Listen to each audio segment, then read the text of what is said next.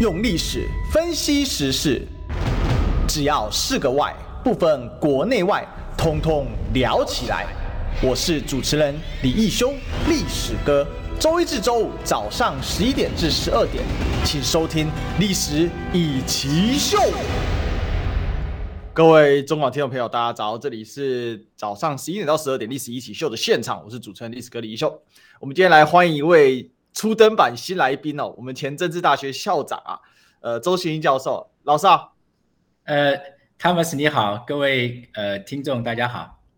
是今天请校长来跟我们做一个分享啊，就是因为其实校长在呃最近啊，这个有一本书啊，好叫做《中美大汇流》。那其实里面提到，就是说这个中美对抗会转成这个中美合作，其实这是我们最近这个世界的主旋律哦。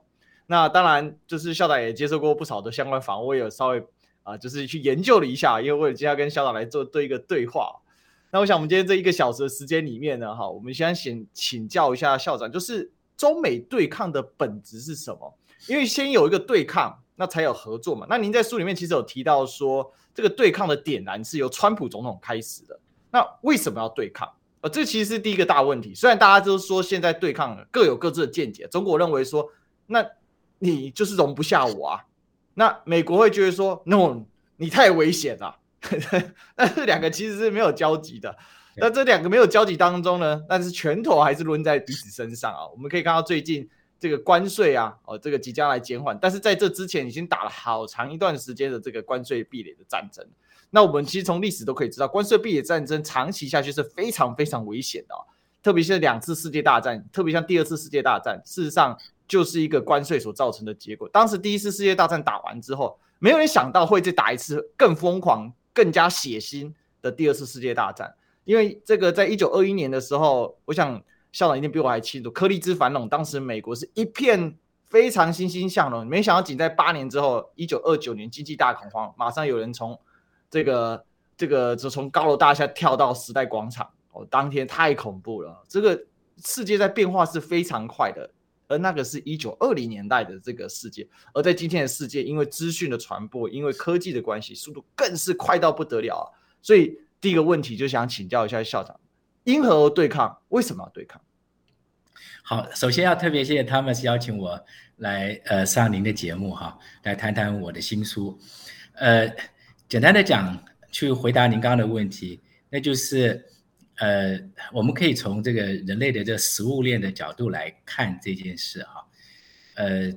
我最近到公园里面去走，我就看到哇，这好多人都喜欢养狗，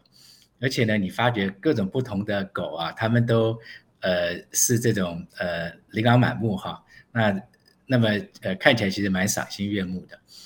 那么在食物链里面呢，我们人类就是去。呃，来管狗的，对不对哈？那那么狗呢，基本上是呃，因为人才能够去生活的。那我们喂养它，那它来好帮助我们，呃，让我们感到快乐，对不对哈？那当然，呃，在这种世界经济这种食物链里面，当然它的复杂度呢，远比呃人跟一般的动物哈，呃来的复杂哈。那么可是它也有它的一个食物链。那就是说，呃，有的国家呢，因为它比较先进，它呢，呃，所得到的这种在经济上面的利益呢，呃，因为啊，别的国家比较落后是很多的哈。那么，我想，呃，最早期的话，大家看所谓的殖民主义哈，在十八、十九世纪的那种二十世纪的殖民主义呢，那么，呃，你就可以深深的感觉到，就是当这个呃强国哈，它有这个船坚。啊、有这个炮利的时候呢，他就可以到另外国家去。那去的话呢，就是去可以掠夺他的资源，啊，强迫对方呢跟他去通商。简单讲，就是他有能力让对方呢依照他的要求啊或他的需求呢给他好处。那么在这个中美的这种经济关系里面呢，其实最早期呢，它就是一个非常互补的一个关系。也就是说，呃，像呃以美国为例。它是在食物链的顶端，所以呢，好，它把最先进的东西呢，好卖到呃中国大陆去。那中国大陆呢，把美国人自己不想做，呃，而且非常需要的便宜的东西呢，呃，卖到美国去。所以这是一个非常好的一个互补的关系。那美国人因为他卖的东西比较贵，所以呢，好，他赚非常非常多的钱，然后他再把这个钱呢转成啊去跟啊像中国或其他的这种开发中的地区呢去买更多更多的东西进来，所以就造成美国人他的财富越来越多，那么也造成美国人呢他的生活水准呢提高的就非常非常的快。那在这过程当中，当然呃像中国大陆还有其他的地区呢也会因为这种呃，关系呢能够获利哈，可是获利比较多的毕竟是这些强国哈。譬如说，大家都呃可能都知道，像嗯苹果公司就是一个非常强的一个公司，他用的手机啊、电脑、呃平板，我们很多人都在用。那么他也他的这个所有这些产品啊，都是呃供应商帮他去生产哈，帮他去制造，帮他去组装的。那么我们台湾的公司哈，包含有一些大陆的公司，帮他们在组装的时候呢，我们赚的这个钱非常的少。那么通常我们的利益呢，大概都是个位数哈。可是呢，毛三到四，哎对，毛三道四。可是苹果它它它卖一个商品出来，它的毛利可以到将近百分之五十哈。那么换句话说，它卖一样东西出来，那么赚最多钱的是他自己。那么帮他做这些很辛苦的组装工作的这些公司呢，他们赚的钱就相对很少。那可是这些组装公司，他们用的人是数以万计的哈，像呃苹果的呃生产线需要有几百万人哈去能够做出来的，包括它的供应链等等。可是苹果这个公司本身大概只有六七万个员工哈，那他六七万个员工去分享这么多的利润，而供应链里面的几百万人哈去分享那么少的利润。那么这就告诉我们说，如果说你有能力好能够控制这个食物链的话，那你的好处呢是非常非常多的。那谁当然都不愿意哈在这个呃有好处的情况之下，呃这个状况会改变哈。就像我刚开玩笑，人跟动物之间的关系，对不对？哪一天变成动物主宰我们的时候呢？那我们当然是不愿意的，对不对哈？所以对于美国人来讲哈。呃，当呃中国呢，它开始上来的时候，而且它开始慢慢的也可以做它的东西的时候，啊，甚至于有的东西做的比它可能更好的时候呢，那它当然就非常的紧张。一个非常好的例子就是华为，啊，华为的这个五 G 的系统，那么让美国人感到啊呃非常的威胁性。为什么？因为美国人自己呃没有做这个系统，那么跟华为竞争的两个是欧洲的这个企业哈，那么所以。呃，当华为可以做的时候，而且当美国人必须跟华为买这些系统的时候呢，对于美国人来讲，那么这个就是非常非常难以接受的哈。那当然并不只是在这种所谓通讯上面，那么中国大陆在其他部分呢，它的呃赶上的速度也非常的快。譬如说哈，呃，在武器方面啊，中国大陆现在可以自己做所谓的五代战机哈，虽然说很多人在讲。它的这五代战机呢，跟美国的最最新的五代战机，像 F 三十五等等来比的话呢，说不定啊还是落后一点。可它毕竟是啊具有隐形功能的这种五代战机。那么同样的，今天哈这个呃呃前几天大家看到呃呃大陆有一艘新的航空母舰叫福建号下水哈。那当然整个来评判的话，福建号的科技当然还是跟美国的这种新的航空母舰有一段距离，但是它的差距呢，缩小的非常的快哈，那么所以这个种种的显示就是说，中国在它的这个经济啊，在它的科技，在它军事上面呢，这个差距正在缩小当中。那如果说美国它现在不去抑制中国的成长的话，那是有可能将来会变成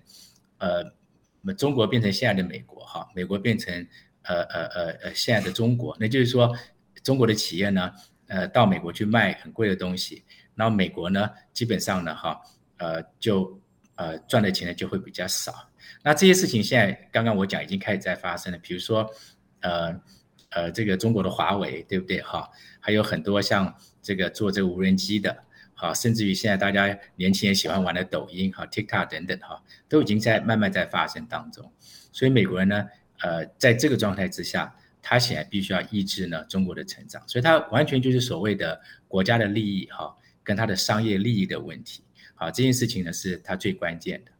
所以其实这个世界的本质哦，还是由这个弱肉强食来做组成，特别是在西方的呃这个，因为我自己学历史的嘛，那其实西方近代以来的崛起跟它的这个帝国主义的这个产生哦有很大的关系。那主要就是透过剥削嘛，剥削殖民地的产产地原物料。那如果不是殖民地，就是次殖民地。就像这个国父孙中山所讲的，这个中国当时是次殖民地啊。虽然你没有被殖民，但是差不多。其实亚洲这个地方都受到了很大很大这个这个压力啊。那事实上过了这一百多年，因为我们看亚洲地方，唯二没有变殖民地的。应该有唯三啊，一个是日本，然后他把自己变成殖民帝国了。那另外两个就是中国跟泰国，但是都是变次殖民地，割地的割地，泰国也割了一个一大块地，他的头被割掉了。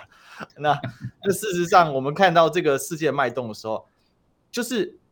本来这个安排是妥妥当当的，而且在主流文化哈、流行文化里面，好像大家也接受这个。可是我觉得有一个变因是在这里面，呃，接下来我们要进到就是说对抗的部分。变因就是，其实亚洲都是文明古国啊，基本都是上千年历史了。就就拿印尼来讲好了，很多人以为印尼哦，其实它，诶，它不就被荷兰殖民之前，它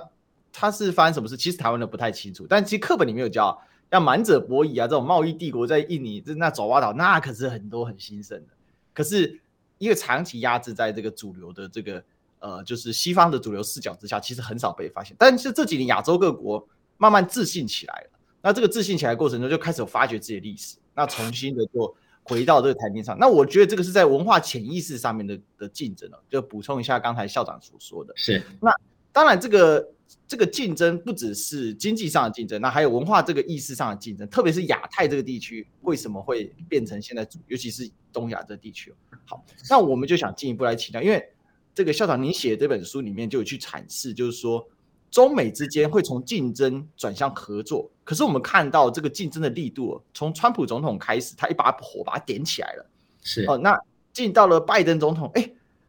本来以为啊，这个川规败不遂啊，结果没有川规败不仅遂，还加码，哇，这个就不一样了，这就让人家觉得这个势头好像是，不管是美国的民主党跟共和党，他们在国内势同水火，可是那个车，那个大车是刹不住的。当然，最近有一些变化，因为最近股市真的是跌得惨兮兮啊。我们看到今天台股一万四，不知道还保不保得住啊？所以，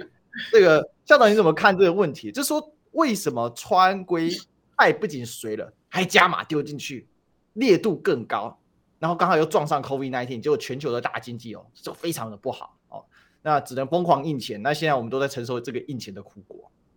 是，好，我想您这个问题呃非常有趣哈。其实我。呃，常常讲就是，呃，川普打中国啊，其实这个呃，并不是他他的发明啊。那么在他之前呢，其实美国的总统像奥巴马、像呃布希呢，他们其实都呃把中国当成非常大的威胁哈。那么，可是，在他们的任期之内呢，呃，有几个原因造成他们没有打呃中国哈。第一个当然就是他们自己身处的环境呢。其实让他们很难哈，大张旗鼓的来打中国。那我们都知道说，布希他上任的时候呢，没有多久就发生了呃这种九幺幺这个事件哈。那么美国呃第一次呢受到这么大的这种呃恐怖分子的攻击哈。那么之后呢，布希就呃到阿富汗去打仗，然后没有多久呢，那么他又在呃二零呃零四年的时候呢。跑到伊拉克去打仗，哈，那么所以其实布希呢，在他整个八年总统任期当中，基本上他都在作战，而且呃这两个战争呢，对美国的资源的消耗非常非常的大，哈，也就是因为这样，其实他不太有余力去处理很多的问题，哈。那有一个例子就是，比如说当时俄国那个时候在打乔治亚的时候，嗯，好，那么呃美国就没有办法像现在这个样子，哈，大力的去。来反击这件事情哈，那所以那个时候呢，基本上，呃呃，俄国打乔治亚完了以后呢，那么呃，就是列强呢就跟乔治亚还有俄国之间做了一个协议哈，那俄国退兵，那基本上俄国大使上有拿到他那个时候要的东西，基本上就是乔治亚呢啊不会呃很快进入到北约去，那么乔治亚北部的两个这个独立的这种分离主义者呢啊也可以呃。变成他们自己的独立的状态可以维持下去哈，那么到了奥巴马上任的时候呢，那么奥巴马也很想打中国，可他运气不好，为什么呢？因为他上任的时候刚好碰到呃上一次的呃这种经济的大衰退啊，就是全球金融危机啊。那时候呢，呃，全球的经济呢非常的不好。奥巴马他为了救美国哈，那么他花很多时间呢，呃，救美国。那么到了大概二零呃一二年左右呢，美国经济开始慢慢好转了。可是呢，呃，它的主要的盟国哈，尤其是欧洲的国家经济都不太好。那这个时候呢，其实它也很困难说要去打这个中国。为什么？因为那时候只会造成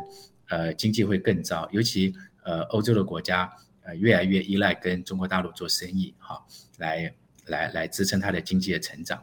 所以这是为什么奥巴马自己在他呃快卸任之前呢，曾经有媒体访问过他有关中国的问题，他自己也讲，实际上他有想过要来开始哈，来针对中国呢要采取措施，但他没有做的原因啊，当然是这个哈。那另外有一个呃很重要的原因，可能是我们的那听众过去没有注意到的。也就是说，其实在这个习近平哈呃上任之前哈，大概在呃二零呃零二年以前吧哈，那个时候其实中国的状况呢是跟现在很不一样的。中国大陆那个时候呢，呃很严重的就是他贪腐的问题，嗯，好，那贪腐的问题严重到就是大家如果看报纸的话呢，呃，中共自己现在有讲，自从习近平上来之后呢。有大概四百五十万的官员啊被调查哈，那有已经四五十万的官员呢哈被呃被被起诉等等，那这个是听起来是非常可怕的哈，尽管它有量级很大，嗯。呀，这量级非常的大哈，四十万贪官的吓死人，那很可怕对不对？而且呃，我想听众也知道说呃，大陆还因为这样拍过一纪录片哈，让大陆民众看出这些贪官有多可怕哈，那。比如说把墙打开，里面都是 都是钞票哈，到地下室啊都是都是都是呃黄金啊宝玉等等哈，那这个是一个非常可怕的一个现象。其实，在那个时候，呃呃，其实美国人哈，他有学者就开始认为，其实美国人即使不需要打中国，中国他自己就会垮掉了哈。因为历史上我们都知道，任何一个国家或是朝代，它由兴而衰的时候，通常都是因为它呃政府开始就是腐败哈。呃，糜烂的一个结果。那你想想看，有这么多的人贪污，对不对？而且贪污的金额都这么大。老实讲，那中国那时候的腐败呢，你可以想象有多么的严重哈。所以，其实，在那个时候，美国在他自己的环境不见得一定允许的情况之下，再加上其实中国哈，除了它经济当然是很热，那么它另外有一个隐藏的非常大的危机因子哈，就是说这个国家正在快速的。腐败而且快速的溃烂当中呢，啊，其实对于美国人来讲，他来打中国的这样子的这种呃迫切性了，哈，其实那个时候好像有理由可以暂时不要去打他哈。那么当然也有一也有一一部分人哈认为，其实呃中国呢看起来越来越会会走向民主哈。那如果走向民主的话呢，那这样子呃美国呢对于一个在意识形态比较接近的一个呃国家来讲呢，它比较容易去处理它的问题。但是我觉得最重要的还是刚刚的呃两个两个因素，一个就是说美国人自顾不暇，另外呢就是好呃中国看起来自己要垮了。可这件事情到了习近平上任以后呢，他改变了哈。习近平上任以后呢，呃他马上就是雷厉风行的做这个所谓的打贪这件事情。嗯，那当然有很多人有说这个也是为了他自己去来处理他政治上面的这种敌人的一个手段之一。但是不管怎么样哈，他的打贪的确是颇为成功的哈。那么我就像我刚刚讲，你想想看，一个上来的一个领导人，敢哈对于四百多万个他的这个干部啊，从上上上级到下级哈，来这样子的来肃贪了，那就表示他其实有非常大的决心的。那有一件事情，我想我们也必须要去承认，就是说，因为他打贪的效果非常的好，那么其实习近平在这个方面呢，受到啊，大陆民众普遍的肯定哈，那他的声望之所以高，其实很大一个部分呢跟这个有关。那么如果说有机会大家跟台商哈，或者在大陆呃有生活过的朋友聊天的话呢，我想大家都会有一种感觉，就是习近平上任以后，那个大陆整个奢华和贪腐的风气呢，跟他上任以前来比，那是差距是非常非常大的哈。但是也就是因为这个样子，那么呃美国人就看到了一个。麻烦来了哈，就是说一个本来要自己崩溃的中国，啊，看起来不太会崩溃的，因为因为习近平他不但打贪哈，让这个吏治清明起来，呃，最重要说他是一个强人，好，他这个强人呢，很多人把他比拟成他可能是可以像毛泽东那样的强势，对不对哈？那他可以把权力这样子抓得紧，同时呢，他又可以哈把这个吏治管得好的话呢，那么那么中国要崩溃或是要分解呢，基本上机会就不大了哈。那么奥巴马当然很想打中国，可是呢，刚刚讲了，他有他的理由，他很困难没有打。嗯，那刚好他上台就碰到了一个人叫川普哈。川普 他就是一个有趣的人哈。我想大家也知道，说川普是一个企业家，他不是一般的所谓政治家出身的总统。他他是媒体业救星，就有他在，绝对没有缺新闻。对对对，然后他自己也也也做这个电视节目呀，像等等。对他自己是，他自己也是媒体人，没错。我们 很少见说，像美国这样一个总统啊，他刚上任的时候，啊、呃，没有所谓的蜜月期。他上任的时候呢，美国人就开始骂他哈，因为很多人讨厌他，就开始写书去骂他。他还没上任之前就开始骂他了哈。那么，那么。因为他是个企业家，所以川普的想法跟政治家是很不一样的。他很大的一个不同啊，这在我书里面也有提到，就是说企业家很擅长于就是所谓的单打独斗，因为企业哈都是在企业跟企业之间的竞争。哈，譬如说呃，苹果假设今天要跟这个呃 Google 竞争的话哈，他不会拉着 Microsoft 去 Google 打，对不对？嗯，他就想办法去打 Google。可是政治家是不同，像拜登就不一样，对，拜登是政治家，政治家呢就要靠拉帮结派，对不对哈？我要找盟友啊，跟盟友一起去打别人。那么这个呃，川普呢，他是企业家，所以他喜欢单打独斗哈。那他因为他喜欢单打独斗的关系，所以他做很多事情的时候，他并没有去跟他的盟友去商量，好，然后呢，他就很喜欢，就是因为企业家嘛，通常喜欢做很快的这种。呃，策略性上面的决定，因为你知道，商机是呃瞬间就消失的。对，因为企业家他们常常需要在短时间上面做很快的决定。那么，那么可是政治家不同，政治家他们做的决定通常是需要比较深思熟虑，要花的时间长一点。校长，有人说现在的拜登内阁是个开会内阁，非常 喜欢开会。但我们中广也很喜欢进个广告，为什么呢？因为没有广告也活不下去。我们先进广告。不好意思，不好意思。用历史分析国内外，只要是个“外”，统统聊起来。我是主持人李易修，历史哥，请收听《历史易起秀》。欢迎回来，这里是《历史一起秀》的现场，我是主持人历史哥李易修。我们今天来宾呢是前政治大学校长啊周行一教授，老师好。那个 Thomas 你好，是这个我们刚才上一 part 啊，我们在聊这个就是中美啊因何而争。那我们现在在讨论真的这个过程怎么来的啊？那刚才其实这个校长我帮我们分析到了，就是说这个川普啊喜欢一对一啊，哎，其实这真的充分反映他这个企业家的个性啊。对，因为呢，事实上他不只喜欢一对一啊，他盟友他也没在管你的，随时要对你的啊。其实我们也都知道商人嘛，可以合作的地方合作，不能合作的地方就怼你嘛。那跟你合作太多，我利润会被分走啊。那当然，我能够单怼，我就尽量单怼，这是真的跟。呃，拜登很不一样的地方。那另外，其实我觉得刚才校长提出一个呃蛮好的这个见解，就是说中国严打贪腐这件事情，让美国有所警惕性。因为我们其实知道，呃，从中国历史的历代的朝代来看啊，一个大王朝它要兴盛之前呢，都会有一个严打期。哦，紧缩紧，就是其实是创创立了紧哦，接下来它会一个，它会有一个可能会有先一批创立的这个所谓的红利哦，它会一波红利期，接下来它就会松。松了之后呢，要紧紧之后，它就可以再盛。那如果它没有紧的话，那它就盛不了哦。这大概会有这种状况。那事实上，从清朝观察是最明显的嘛。清朝这个创创立之后，康熙先第一波红利出来，可是康熙后期其实朝政是很糜烂的，而且非常的这个松弛。大家都知道这个康熙的这烂好人哦，雍正就超级紧的，哇，这个为民所指啊，那就让你掉头了哦。一个文字一出现，然后到了雍正就哎，到了这个乾隆。这个清王朝就达到巅峰的时期哦，那当然就有人在看说，哎，习近平很紧，那很紧的结果，如果他扛过了这一波，是不是接下来他就会很强？那这个很强，就是回到我们刚才所讲的，对美国来讲很有压力感了。所以我们要请这个校长继续来跟我们分析哦，这个川普用的手法，那他看到的中国，因为他常常讲说 presidency is my best friend 啊，my my my good friend，他很喜欢讲这话嘛，对，但是他同时间又很喜欢把 China 挂在嘴上，China China China，有人做了个剪辑，跟川川普可以连续念 China 念个好几百次，这个都剪不完啊，China China，像念经一样，是这个校长您怎么看？其实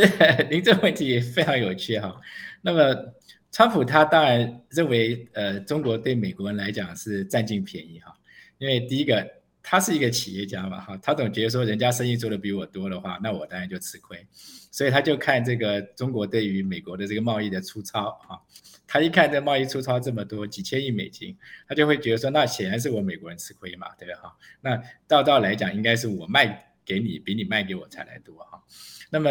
第二个呢，他也当然他也一直在讲，就是呃呃，中国在这个智慧财产权这个部分哈的保护不够，啊，甚至要求呢。呃，这个美国人在做在中国做生意的时候呢，必须要呃移转这个科技等等哈。那么这在在选举的时候，他就他就常讲说，那么呃我要打中国哈。那么他上任之后呢，川普是一个很有趣的，他几乎他讲什么就做什么哈。他说他要在这个美墨边界筑墙，他就美墨边界筑墙。他说他要重新去那个呃来这个呃检讨哈。呃，这个北美贸易协定，他就去检讨北美贸易协定哈，等等。那么，所以那时候呢，呃，我心里就在想说，他打中国，大概是一定会打的哈。那果然没错，川普的个性就是他就去打了中国，他也不需要跟盟友来协商哈。那么他就开始去打中国。如果他像拜登一样，像您刚刚讲，常常开会的话，他说不定就不打了。为什么？因为 算来算去，搞不好他也不见得占便宜啊。因为像最近。通货膨胀太高的拜登总统就有在想说，呃，可能要把这个呃一些当时川普哈呃所提出来这些关税呢，啊、呃，要把它降下来哈。那所以其实呃以川普的个性来看的话呢，他那时候他就打了哈。那么这他一打下去呢，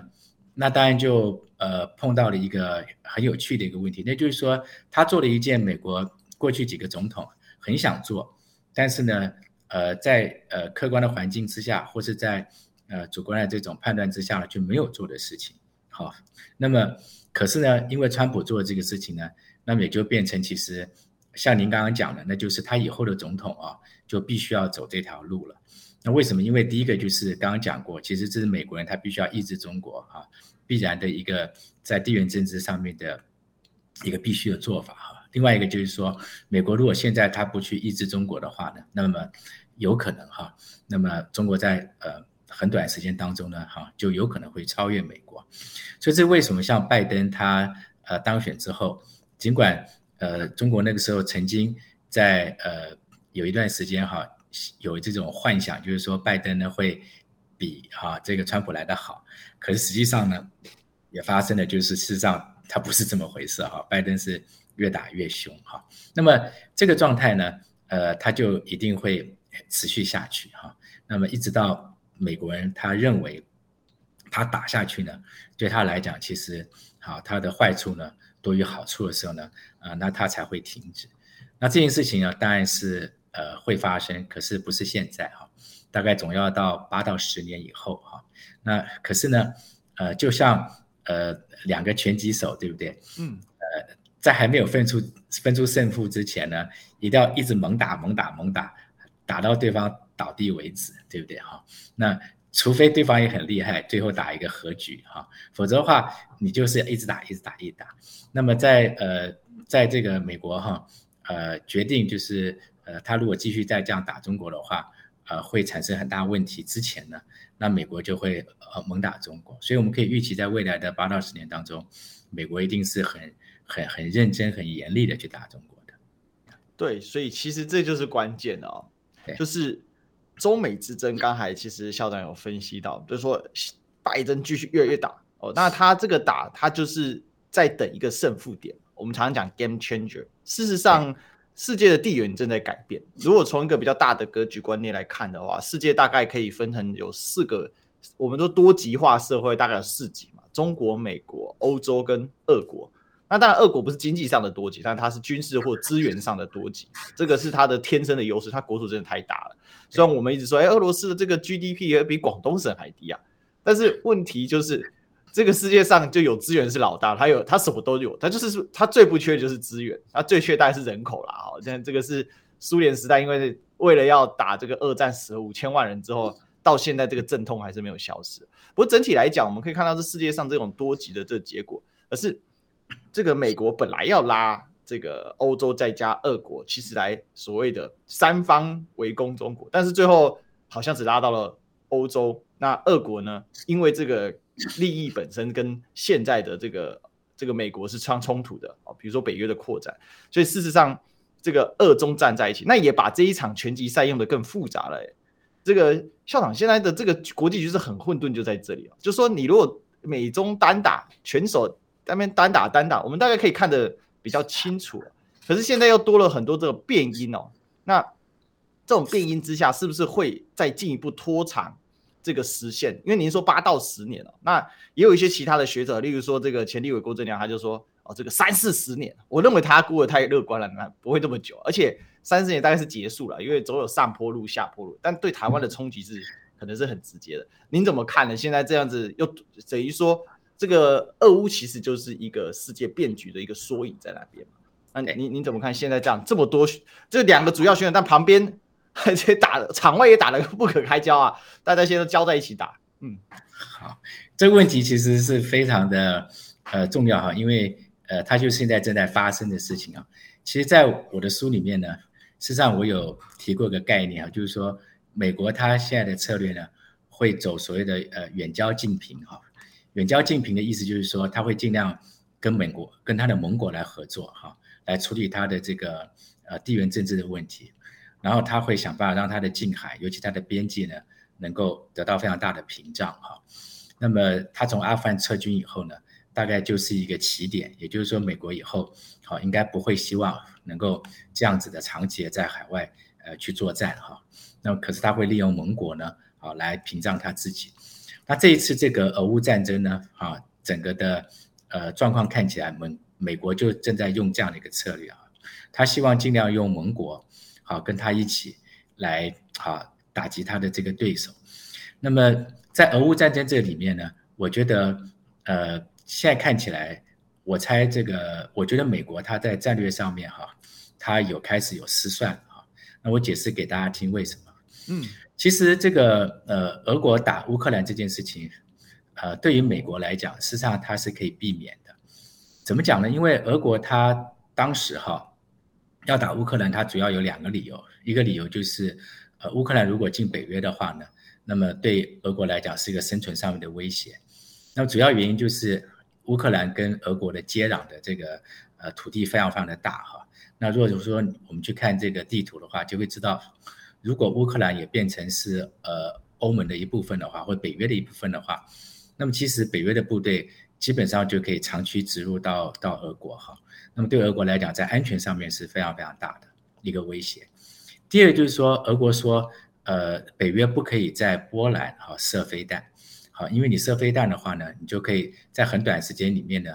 好打击到我的这个飞弹基地，那有可能在我还没有机会反击的时候就被你摧毁了。嗯，可是这个波兰这个飞弹基地呢，它已经做完了，理论上来讲，它现在应该已经是在运作当中哈，所以。俄国基本上就是这这两件事情对他俩是最切身关心的地缘政治的像这个威胁。那美国其实呃在这个过程当中，它是可以不让这个战争打哈，他只要愿意做一个退让，就是说让这个呃呃这个乌克兰呢哈不要进到北约。另外呢，美国只要愿意呢退让说好，那我不要哦在呃波兰呢这么近的地方呢去设置飞弹。那对于这个俄国来讲，其实这两件事情对于美国来讲都应当不是那么难做到哈。那么呃，我们从这个一九六二年的古巴危机来看一下就知道了。当时哈，这个呃苏俄呢要在古巴射飞弹，那其实那个是古巴他呃呃请苏俄去射飞弹的。那甘乃迪总统知道了以后呢，甘乃迪就威胁这个苏俄说，如果说你来射飞弹的话呢，那我就必须要攻击你哈，所以基本上呢，甘乃迪就封封锁了整个这个古巴的海域。那所以说，如果说你所有的船舰还是要穿越的话呢，那么两个国家就会打仗。那赫鲁雪夫那个时候呢，他看到了这个呃甘乃迪的决心，所以呢，基本上后来就作罢了哈。那古巴其实离美国本土大概是呃一百英里左右哈。嗯，那么呃波兰呢离非常近的，波兰离俄国本土呢，在那个飞弹基地的位置大概离九十二英里左右哈。所以啊，对不起，应该说古巴离美国九十二英里哈。然后波兰呢，离这个俄国是一百英里，都非常的近哈。那既然在一九六二年的时候，呃，苏俄可以退让，那么普京说不定心里在想，就是那么这一次呢，我既然这么大的决心已经正式都摆出来了，对不对？我二十万的大军，好，在整个都呃围绕在这个呃乌克兰的边界里面，理论上来讲，你应当是要退让的哈。嗯，而且乌克兰。呃，不进北约对你来讲也没有太大的问题。为什么？因为你知道，北约要接受一个国家进入北约，它必须要经过很长期的审查哈。对，那一个国家如果会给北约带来麻烦的，比如没事就跟人家打一下，然后北约就因为他就要去跟别人打仗的话，北约是不敢把这个人放到北约里面去的啊。所以其实乌克兰进北约这件事情本来它就是一个长期，甚至可以说是遥遥无期的事情。好，所以。对于美国来讲，他只要口惠啊，就是嘴巴说一下说好吧，那乌克兰就不进到北约，然后他必须要做一个当然更更更更大的一个决定，就是说在波兰不要射飞弹的话，嗯、那么其实普京当然就没有理由去打乌克兰。但是美国哈这次呢不愿意退让，好，我觉得呃美国不愿意退让呢，呃有一个原因就是说，因为因为欧洲啊他们长期的啊认为俄国是一个威胁。啊，即使普京他在两千年上台之后，好很多次的有表达说，事实上他可以进入北约，或者是说跟北约是一个联盟，即使他不在北约里面哈。那么可是呢，啊，这个在历史上面，欧洲还是认为俄国是非常非常大的威胁。嗯，尤其是欧洲现在北约里面有一些以前在苏俄里面的这些国家，好，那更对于俄国呢，哈，呃的威胁性呢是感到的害怕哈，所以基本上。他们因为对俄国非常害怕哈，那么所以他们呃会要抑制俄国的这个心愿就非常的强哈。第二个就是说，其实对美国人来讲，他尤其是拜登，他本来是想要好能够跟俄国能够关系变好，那么那么可以因为这样呢可以一起来哈，起码就俄国不会变成是他抑制中共的一个一个一个问题哈。可是他上任之后呢，跟普京的会面好两个之间的这种。关系呢，看起来并没有办法去让呃俄国呢跟美国能够走到这条路哈，所以其实对美国来讲，他一个比较好的方法，当然就是我趁你这次打乌克兰的时候，我就是来非常严厉的来制裁你哈，那让你活不下去，那最好呢就是造成你政权的移转，就解决了他的问题。那这个事情呢，呃，拜登自己在呃欧洲访问的时候哈，两三个月前呢，他自己。也有讲说，事实上，呃，普京呢不应该继续再执政下去。虽然事后呢，呃，美国的这个呃政府呢有为这件事情消毒过，可是从那个时候到现在哈，美国很多的政界的人物呢都公开的讲哈，呃呃，俄国的这个政权呢应该要换哈。那所以其实如果这个呃把它想成也是美国当时好让俄国打乌克兰的目的的话呢，那么那么就比较合理的可以去解释。为什么哈？呃呃，美国呢让俄国打了乌克兰？我刚刚已经讲，就是说他应该他可以很容易让俄国不打乌克兰。好，可是呢，为什么美国有点失算呢？因为因为照道理来讲哈，这个战争呢，如果速度很快的话，那么美国跟这个欧洲可以维持住这个呃呃很严厉的这种经济制裁的话呢，嗯，那么俄国其实时间久一点他就受不了了哈。今年俄国虽然说在石油方面还油气上面赚很多的钱，可是呢，大概他自己的经济啊会衰退百分之七到百分之十，哈，所以他自己官方都这样讲。那明年呢，他的他可能会衰退到百分之十五，哈。那换句话说，他可能两年下来，他的经济就缩小了四分之一了。这很惊人的数字。对对，没有一个国家可以长期能够能够有能够接受这样子经济上有问题的哈。所以说，现在虽然说现在普丁在他的国内。他的声望还不错哈，那么老百姓看起来呃普遍的支持他，可是经济再这样下去的话，他绝对会有问题的哈。嗯，所以如果说美呃这个战争可以很快，那么美国跟欧洲不需要卷入太多，对不对？哈，那可是可以利用这个理由，那么呃继续的压制俄国的话，不出几年，俄国一定会出很大的问题。哈，好，那么可是呢，这个战争呢，基本上打的时间呢，呃，很久哈。那么也是出美国人的意料，为什么？因为没想到俄国这么强的军事国家哈，打这个仗打的这样有点哩哩浪的哈，已经打了这个 从去年的呃从今年二月哈呃二十四号开始打打到现在哈，已经已经四个月了，对不对？对，四个多月了哈，所以基本上呃看起来这个战争呢会持续下去的这个机会呢就很大哈。那这个持续下去问题就大了，为什么？因为就会变成说。美国跟欧洲呢，就要持续的就要把这个呃资源给给乌克兰哈，嗯，而且消耗的很恐怖，很很恐怖，而且更大一个问题是说，现在已经有大概六七百万的难民跑到欧洲去了，如果这个战争继续下去的话呢，那你这个难民数目一定是更大的哈，那对于欧洲来讲就会产生问题，所以这两天已经有一些媒体在讲。呃，波兰人民一开始很欢迎这些难民，现在开始呢也开始抱怨了，因为他现在难民太多了哈，他产产产生经济上的问题。那更不要讲哈，他们呃因为俄乌战争所产生的这种呃能源哈，产生食物价格的高涨，看起来不是短期间呢可以去解决的，所以我们就会面临到一个问题，就是本来是一个短期的事情，对不对？好，但没想到呢哈，它变成是一个长期的一个一个问题。那这个长期的问题呢，那么对于美国打中国来讲呢，那么产生的一个一个困扰，也就是说，现在哈必须要花很多的资源哈，那么在乌克兰身上，但同时呢，啊要去处理美国现在面临到的一个经济的困难，啊，也就是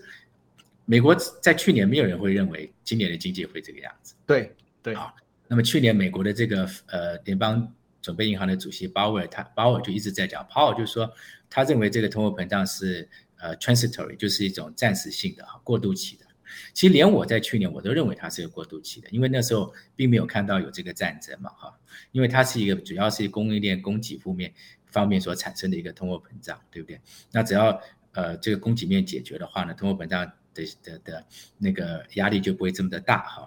那美国因为它的自己国内的需求很好，所以简单来讲，它今年的经济应该是还不错的。可是你现在碰到一个这样子的一个高度的通货膨胀，迫使美国的这个联邦准备银行要这样的涨利率啊，那其实你就会发现现在美国这个消费者的信心呢就呃就跌得非常的快哈，美国的这个金融机构开始对于美国企业的获利呢也开始就有呃下修哈，那事实上呃股市呃就跌哈，一路跌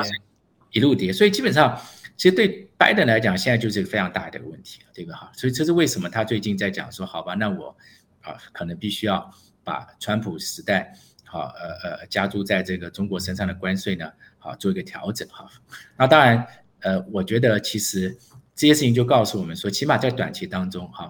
这个拜登呢要怎么去处理中国的问题呢？呃，他他他不像在还没有俄乌战争之前可以那么的顺。那这两天更有一个新闻也很有趣，就是说。呃，中国已经决定跟呃呃呃法国的空中巴士买好像两百九十七架的这个飞机哈，没有一架呢是跟这个波音买的哈。那其实这种这种信息都是一个非常大的一个 signal，就是说重大讯号。对，但是我们有一个重大广告要放一下，不好意思，我们进广告忘记了，对不起对不起。用历史分析国内外，只要是个“外”。通通聊起来！我是主持人李一修，历史哥，请收听《历史易起 SHOW》。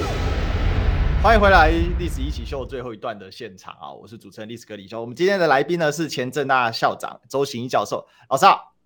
哎，汤马斯你好，各位听众大家好。是我们最后一段啊，这个我相信大家都听得很不过瘾啊。那但是我们还是这个时间快到了，所以我们刚才有提到说，哎，这个空中巴士的订单啊。中国向欧洲采购，这是一个重大的讯号。我自己个人的看法是，中国要告诉全世界的人，现在谁现现在谁有闲钱，老子有钱呐、啊。那钱呢，可以解决很多的问题。谁缺钱，那大家就有合作的空间了、那这就好问题了。美国现在手上啊，最